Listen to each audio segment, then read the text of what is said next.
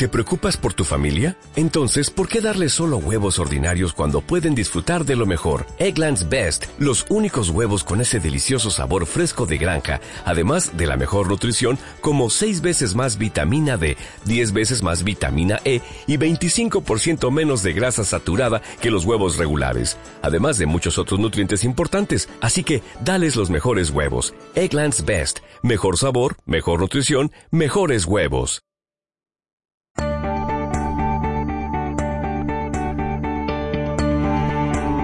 El Centro Cristiano Casa de Alabanza, comprometido en dar a conocer la palabra de Dios, trae para ustedes un mensaje de edificación y vida eterna.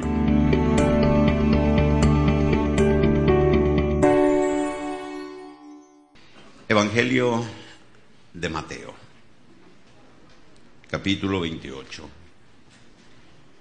Vamos a recordar este pasaje que es uno de los pasajes claves en nuestra vida de fe, en nuestra fe. Pasado el día de reposo, al amanecer del primer día de la semana, vinieron María Magdalena y la otra María a ver el sepulcro. Y hubo un gran terremoto, porque un ángel del Señor, descendiendo del cielo y llegando, removió la piedra y se sentó sobre ella. Su aspecto era como un relámpago y su vestido blanco como la nieve y de miedo de él los guardas temblaron y se quedaron como muertos. Mas el ángel respondiendo dijo a las mujeres, no temáis vosotras, porque yo sé que buscáis a Jesús, el que fue crucificado. No está aquí, pues ha resucitado, como dijo. Venid, ved el lugar donde fue puesto el Señor. E id pronto y decid a sus discípulos que ha resucitado de los muertos, y he aquí va delante de vosotros a Galilea allí le veréis, he aquí os lo he dicho. Entonces ellas, saliendo del sepulcro con temor y gran gozo, fueron corriendo a dar las nuevas a sus discípulos y mientras iban a dar las nuevas a los discípulos, he aquí Jesús les salió al encuentro diciendo, salve. Y ellas acercándose, abrazaron sus pies y le adoraron. Entonces Jesús les dijo, no temáis, id da las nuevas a mis hermanos para que vayan a Galilea y allí me verán. Este eh, pasaje de la resurrección de nuestro Señor Jesucristo, como mencioné anteriormente, nos habla del evento más importante para nuestra vida de fe. Ya el, el apóstol Pablo lo externó de esa manera cuando escribió a la iglesia de los Corintios, en el capítulo, en su primera carta a los Corintios, en el capítulo 15, en el versículo 14. Eh, dice así, bueno, voy a leer desde el 13. Dice, porque si no hay resurrección de muertos, tampoco Cristo resucitó. Y si Cristo no resucitó, Vana es entonces nuestra predicación, vana es también vuestra fe. Y somos hallados falsos testigos de Dios, porque hemos testificado de Dios que Él resucitó a Cristo, al cual no resucitó, sino en verdad los muertos no resucitan. Porque si los muertos no resucitan, tampoco Cristo resucitó. Y si Cristo no resucitó, vuestra fe es vana, aún estáis en vuestros pecados. Entonces también los que durmieron en Cristo perecieron.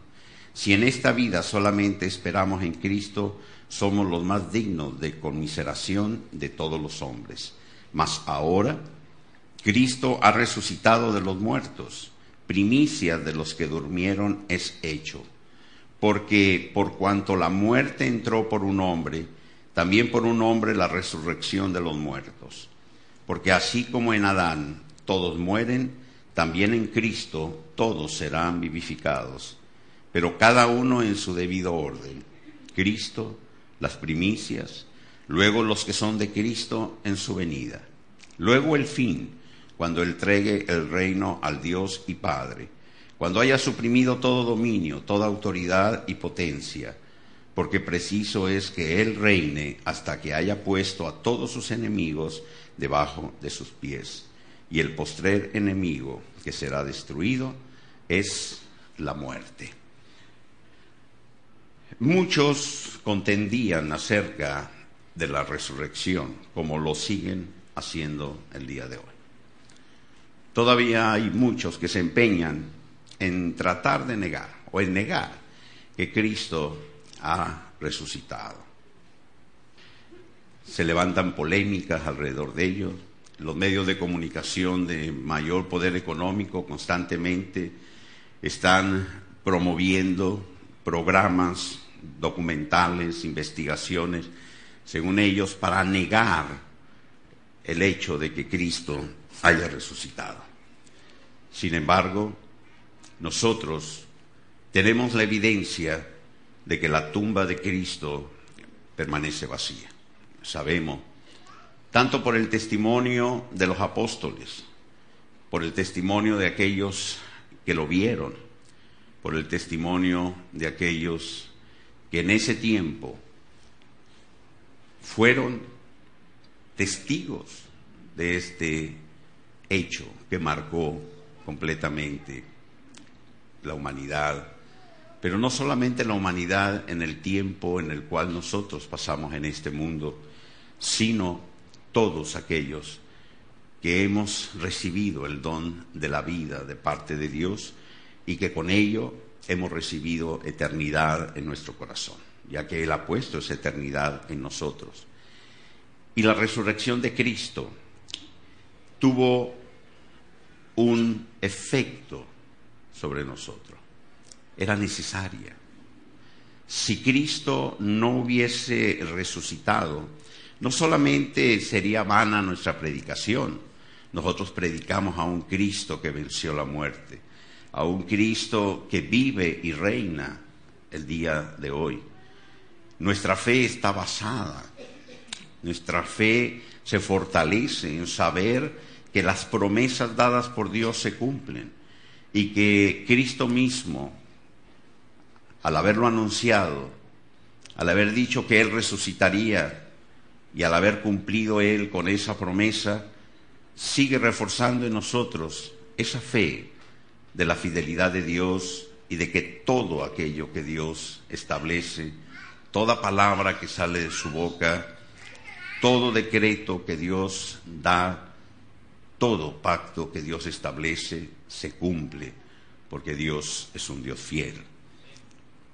El apóstol Pablo le escribió a los romanos, y en el capítulo 4 de la carta a los romanos, en el versículo 25, él eh, establece este principio y nos dice de la siguiente manera, el cual fue entregado por nuestras transgresiones y resucitado para nuestra justificación. Si Cristo no hubiese resucitado, nosotros no hubiésemos sido justificados. La justificación empezó, el proceso de justificación es un proceso legal. Empezó efectivamente en la cruz. Jesús pagó por nuestros pecados. Jesús se entregó como el Cordero de Dios, como el segundo Adán, poder pagar por aquello que había hecho el primer Adán, porque nadie más lo podía hacer, solamente él que había nacido sin culpa, sin pecado, como lo hizo Adán, que fue creado por Dios, podía justificar esa falta, esa desobediencia que nos separó, separó a la, a la humanidad de Dios, a la creación de Dios. Pero el deseo de Dios, el plan de Dios, siempre se va a cumplir. Así de que Él estableció a través de, Jesucristo ese, ese camino para que se abriese de nuevo la comunión entre el hombre, su creación, y Dios quien se ha revelado a nosotros como Padre. Así de que la justificación empezó en la cruz. Allí se derramó sangre. Estaba establecido que sin derramamiento de sangre no habría perdón de pecados. Cuando Adán pecó, Dios tuvo que descender, venir a buscarle y tuvo que cubrirle, cubrir su desnudez, cubrir su pecado. Eva intentó cubrirse utilizando lo que tenían a la mano, pero aquellos elementos, aquellas hojas de parra eran, eran insuficientes, no podían cubrir lo que ellos habían hecho. Así de que en una tipología, en, una, en, un sentido de mostrarles a ellos que tenía que ser Dios el único que podía cubrir su pecado, el Padre bajó y les confeccionó un vestido, una cubierta de piel de animal. Y para poder confeccionar un vestido, una cubierta, con una piel de un animal, fue necesario sacrificar a ese animal. Fue necesario matar a ese animal para quitarle la piel y con ella cubrir la desnudez de Adán y de Eva, cubrir el pecado de Adán y Eva. Y allí empezó, allí empezó en ese momento esa línea que llamamos la línea roja, el derramamiento de sangre a causa del pecado. Para poder cubrir el pecado fue necesario derramar sangre. Para poder cubrir nuestro pecado fue necesario que Cristo derramara su sangre en la cruz. Por eso le conocemos como el Cordero de Dios, el que se entregó por nosotros. Pero allí empezó la justificación. La resurrección es el hecho que culmina la justificación. Porque si Cristo no hubiese resucitado, entonces la muerte que vino como consecuencia del pecado seguiría reinando y Cristo murió para justificarnos. Cristo murió para vencer la muerte y que nosotros tuviésemos vida eterna. Y el único hecho que establecería que la muerte había sido vencida es que Cristo, como lo había anunciado, y como había sido mostrado en, todo el Antiguo Testamento a través de los salmos proféticos, a través inclusive de una tipología eh, cuando eh, Jonás fue llevado en el vientre de, de aquel animal para ser llevado a Nínive, hecho que Jesús mismo lo usó y dijo, así como Jonás fue llevado al tercer día, ¿sí? Así también yo, dijo el Señor, resucitaré de entre los muertos. Una promesa del Señor. Él venció a la muerte. Y al tercer día se levantó para reinar para vida eterna. Y eso es lo que abrió para nosotros el camino precisamente de esa vida eterna. La resurrección de Cristo nos justificó. La resurrección de Cristo venció la muerte y la resurrección de Cristo es lo que nos da ahora a nosotros la seguridad, la esperanza de que eternamente viviremos con Él, estaremos con Él por toda la eternidad.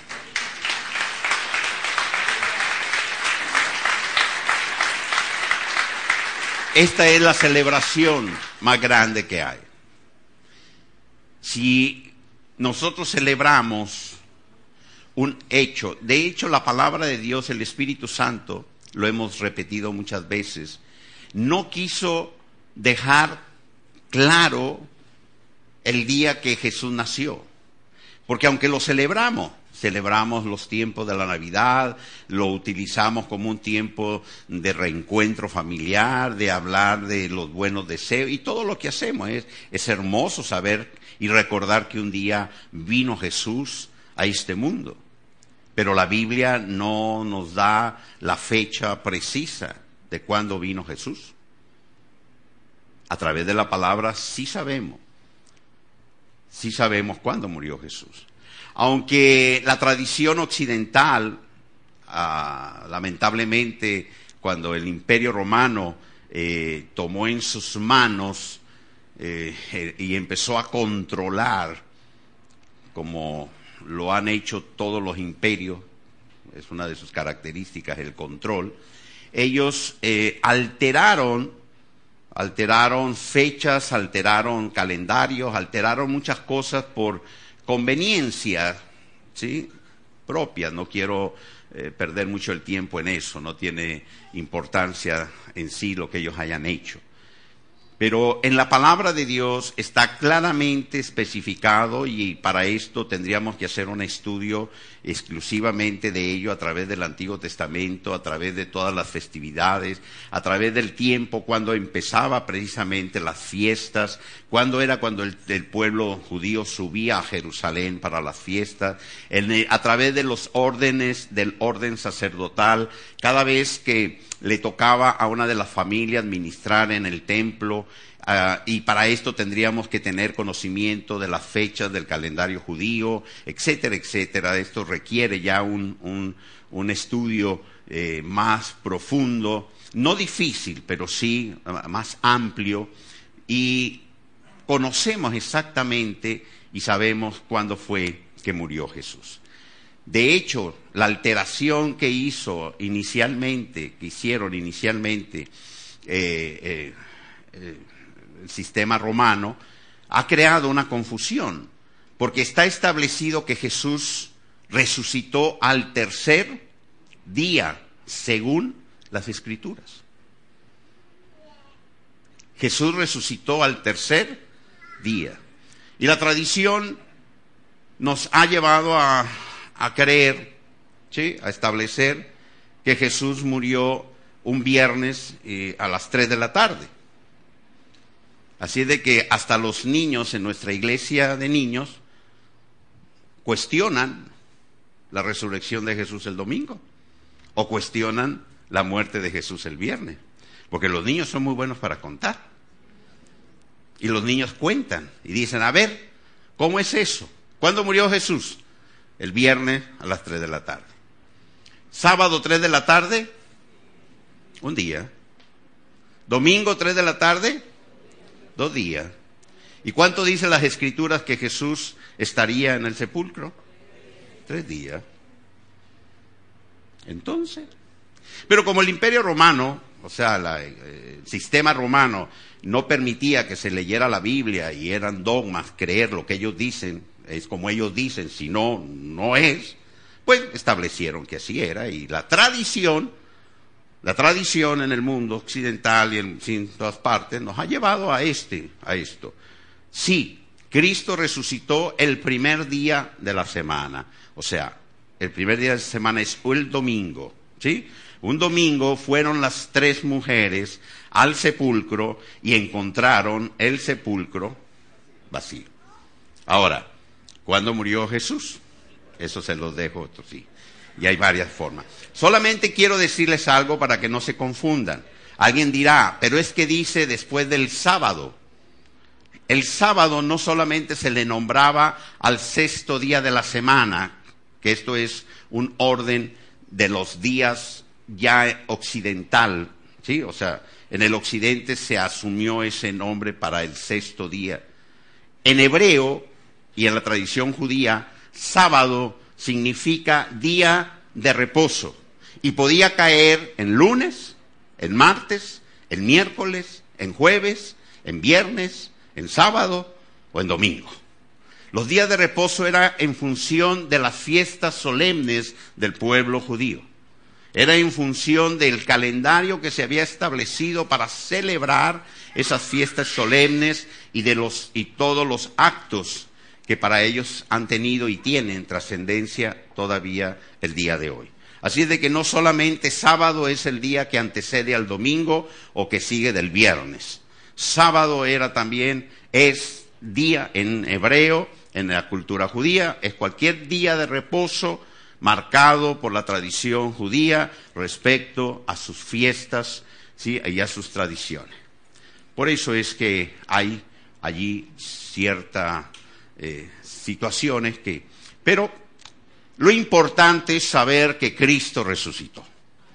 Lo importante es predicar que al tercer día de que Cristo fue crucificado, la tumba estaba vacía, que Él venció a la muerte y que esa es la base de nuestra fe. Si Cristo no hubiese resucitado, estaría exactamente igual a la altura de cualquier otro hombre. Igual que todos los que han creado religiones, sistemas filosóficos, que han impactado al mundo con sus pensamientos, pero que murieron y permanecieron allí, esperando que un día suene una trompeta y entonces sean juzgados. Así se llame, se llame Buda, así se llame Confucio, así se llame Saibaba, así se llame Miranda, así se llame... Porque no solamente hablo de los de hace miles de años, estoy hablando de los actuales que se hacen llamar Cristos y que dicen que, que nunca morirán, etcétera, etcétera. Hoy en día, ahorita el creador de esta secta creciendo en gracia, que aseguraba ser Cristo, que aseguraba que nunca moriría, el año pasado se murió. Y ahora sus seguidores no hayan cómo arreglarle el asunto para justificar que se murió y se hizo, se está haciendo polvito, igual que todos los que están muertos. Así es de que la resurrección, queridos hermanos, es el acto, es el hecho más importante de nuestra fe. El vivir con la certeza, con la convicción de que Cristo venció la muerte y que nosotros, al haber resucitado Cristo para vida, nosotros resucitamos con Él. Ese es el verdadero significado, el más grande significado de la resurrección. Así es de que en este día reflexionemos en ello. Reflexionemos en por qué fue necesario que Jesús nos justificase. Reflexionemos en la gran bendición que tenemos en haber resucitado juntamente con Cristo, en el saber que tenemos un Dios que es fiel, que todas sus promesas se cumplen y que así como Cristo lo prometió, de que se levantaría de los muertos, de que vencería a la muerte, y creo que para nuestro intelecto, nuestro razonamiento humano, no existe otra cosa más grande o más eh, difícil de lograr o, en otras palabras, imposible para el hombre. Porque ningún hombre hasta el día de hoy ha logrado darle vida a algo que esté muerto. En todas las culturas, en todos los tiempos, en todas las edades, se ha sabido y se ha tenido la plenitud de conciencia de que para el ser humano la muerte es lo último y no hay forma de revertirla. Y precisamente eso fue lo que hizo Cristo. Lo único, lo único que el hombre nunca ha podido hacer. Hoy en día algunos creen y aseguran que pueden generar vida. Se engañan a sí mismos porque manipulan lo creado por Dios. Lo manipulan, pero no pueden crearla. Pero la muerte no puede ser manipulada. La vida quizás sí, la están manipulando. Y sabemos que hoy en día hay procedimientos para generar y clonar y están haciendo cosas que, bueno, nos, nos, ponen ante una situación bastante, eh, vamos a llamarle, eh, para nuestro intelecto, para nuestro razonamiento y para nuestra fe cristiana, pues eh, nos cuestionan muchas cosas que la ciencia está haciendo hoy. Pero la muerte no la han podido manipular. Aun cuando hay muchos todavía por ahí que se han pedido que los eh, congelen y están en, estado de congelación, esperando que la ciencia avance para un día descongelarlos y volver a vivir. Hay varios que han pagado mucha plata para estar en un cubo de hielo ahí, congelados, para que un día la ciencia los descongele, les vuelva a dar vida. ¿sí? No sabían ellos que la vida está en el espíritu, no en la materia. Lamentablemente, quizá fueron hombres brillantes, grandes eh, artistas, quizá fueron grandes empresarios, grandes para el mundo muchas veces el hombre es grande por sus logros, pero la grandeza del hombre está en la vida del espíritu. Eso es lo que realmente nos da la grandeza. Así es de que la resurrección es esa grandeza que nosotros tenemos. Saber que la resurrección de Cristo nos ha dado a nosotros también es ser, el haber resucitado juntamente con Él y el tener esa vida, vida eterna con Él. Así de que en medio de esta reflexión yo voy a pedirle a todos los ujieres que se preparen para la celebración de la cena del Señor, que creo que en este marco en el cual Jesús instituyó este memorial y como celebración el día de hoy de su resurrección, reflexionando en lo que significa para nosotros como cristianos este hecho, consumado hace más de dos mil años, recordarle a Él, recordarle desde el momento que empezó este acto de justificación por nosotros. Pueden pasar, yo quiero que empiecen por favor a pónganse de pie la iglesia, vamos a empezar a, a repartir el pan y el vino, esperen todos a que todos tengamos ya el pan, el vino en nuestras manos para conjuntamente celebrarlo. Eh, pasa conmigo, ven.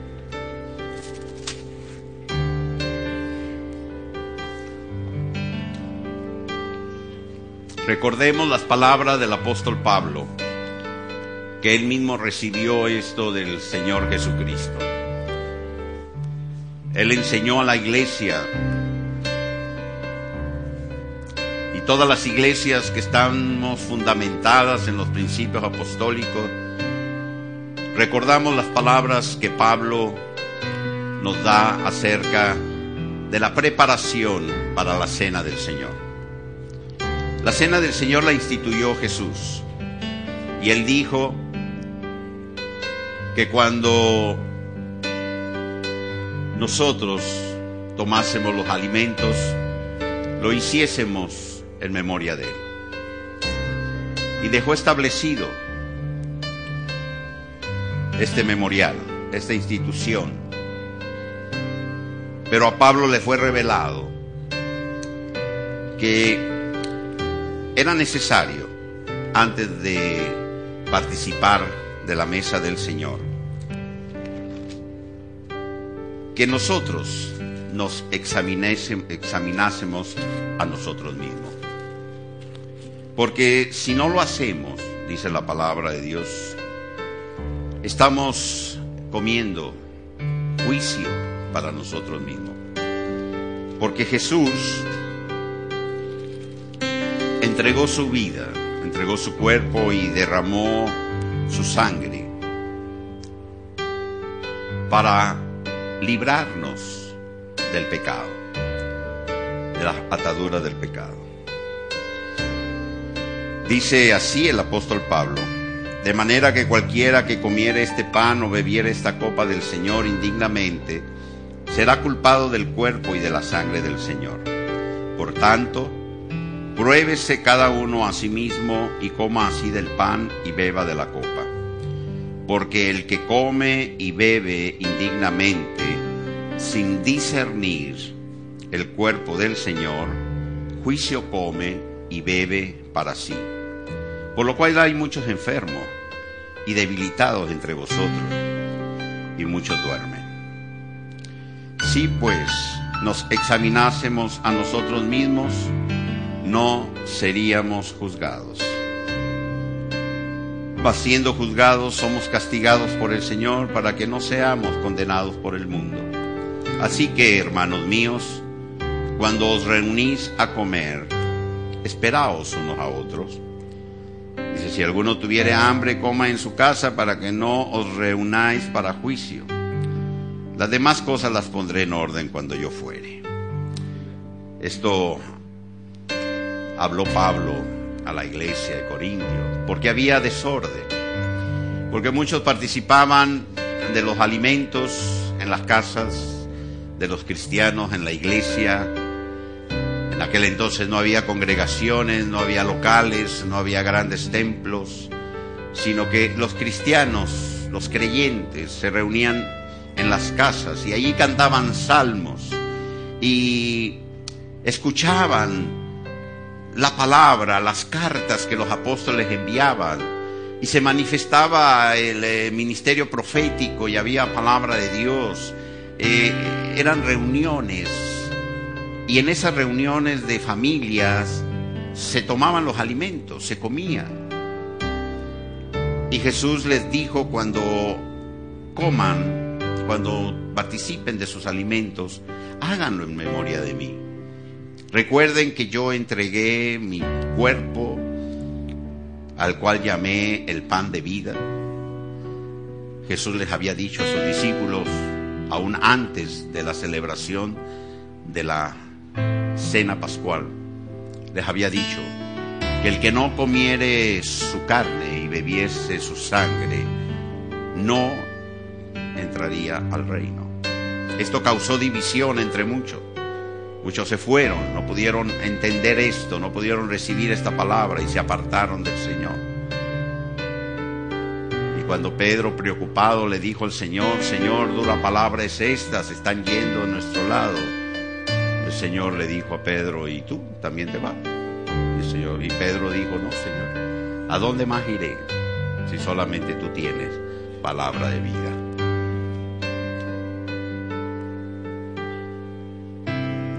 Ya tienen todos el pan en sus manos, a nadie les hace falta el vino, así de que vamos a proceder primeramente a bendecir los alimentos, a darle gracias a Dios por el pan, así como lo hizo Jesús en esa fiesta, en esa cena, y así como lo hacemos nosotros siempre que nos sentamos a la mesa.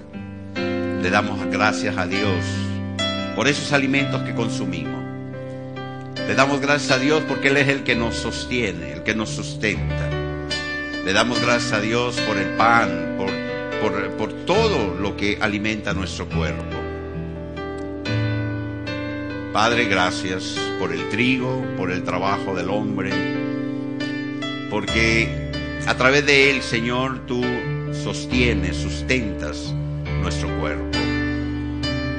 Pero sabemos, Señor, que hay un pan, un alimento que viene del cielo, un pan de vida que nos das tú. Gracias te damos, Padre, en esta mañana. Y teniendo en cuenta, trayendo a memoria tus palabras, cuando tomaste el pan entre tus manos, lo partiste y lo repartiste entre, entre tus discípulos diciendo, tomad, comed de este pan. Este pan es mi cuerpo que será entregado por vosotros. Hoy nosotros, al comer esta fracción del pan, Señor, estamos aceptando ese sacrificio tuyo en la cruz del Calvario y estamos comiendo este pan que representa tu cuerpo que fue dado por nosotros para vida eterna. Gracias por tu sacrificio. Gracias por tu entrega, Jesús. Gracias por tu amor. Comamos el pan.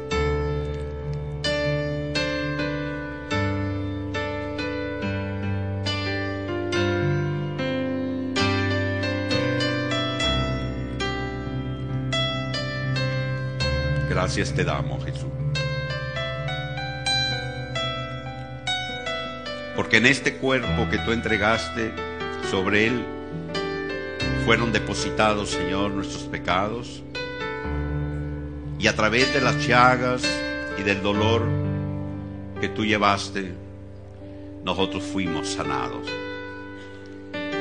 Gracias porque ahora, Señor, al comer tu cuerpo, participamos de ti y somos justificados por lo que tú hiciste en la cruz del Calvario por nosotros. Asimismo, dice la palabra de Dios, Jesús, después de haber cenado, cuando le correspondía tomar la copa para recordar los pactos que Dios había hecho con, el pueblo, ya habían brindado, habían levantado la copa en seis ocasiones, recordando desde el momento de la liberación del pueblo en Egipto, cuando se instituyó precisamente la cena pascual que celebraban en esa noche. Habían recordado el paso por el Mar Rojo, cantando salmos. Habían dado gracias a Dios por el maná que había caído del cielo para darle alimento al pueblo durante 40 años. Recordaron el paso por el Jordán y agradecieron a Dios por los pactos que había hecho con el pueblo. Pero faltaba una celebración, la última copa, para celebrar ese pacto que había hecho Dios con el rey David. Y cuando llegó ese momento, Jesús, tomando la copa en sus manos, le dijo a sus discípulos, ya no beberé yo más de esta copa hasta que no venga nuevamente por vosotros. Esta copa, les dijo el Señor, representa un nuevo pacto. Un pacto que será sellado ahora con mi sangre. Y extendiendo la copa, la dio a beber a sus discípulos, diciéndoles, bebed de ella, es mi sangre que será derramada Tomemos la copa.